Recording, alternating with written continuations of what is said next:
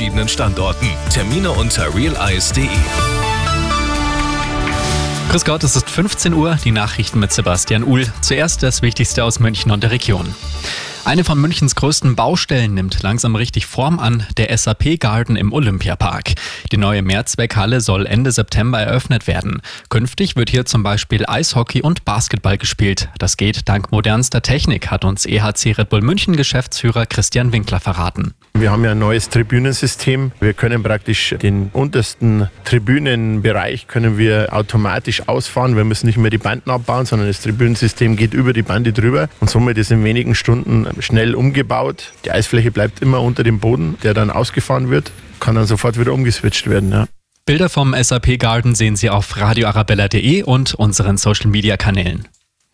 Es bleibt erstmal beim Nein. Bundeskanzler Scholz hat der Lieferung von Taurus Marschflugkörpern an die Ukraine eine klare Absage erteilt.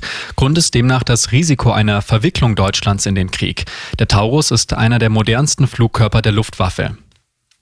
Bayern soll für Kiffer kein gutes Pflaster werden. Nachdem der Bundestag der Teillegalisierung von Cannabis vergangene Woche zugestimmt hat, will die CSU sämtliche Mittel prüfen, die das Gesetz außer Kraft setzen oder verzögern, sagt Ministerpräsident Söder. Als Grund nennt der CSU-Chef die gesundheitlichen Folgen und die Kontrollen, die nicht machbar seien. Und das ist sonst noch los in München und der Region. Weil die Betriebskosten weiter steigen, müssen immer mehr Hallen und Freibäder in der Region die Preise anheben. Jetzt auch das Freibad in Haar im Landkreis München zur neuen Saison. Die Einzelkarte soll dann um ein Drittel steigen auf 6 Euro. Und das ist mal ein kurioser Diebstahl. Ein Münchner hat sein eigenes Auto geklaut. Der Hintergrund, der Wagen des Mannes wurde abgeschleppt. Eigentlich wären 500 Euro Auslöse fällig gewesen. Stattdessen ist der Mann bei dem Abschleppunternehmen eingebrochen. Drei Mitarbeiter haben ihn verfolgt. Auf der Ingolstädter Straße hat ihn dann die Polizei festgenommen. Immer gut informiert, das Update für München und die Region wieder um halb vier. Und jetzt der zuverlässige Verkehrsservice mit Andy Karg.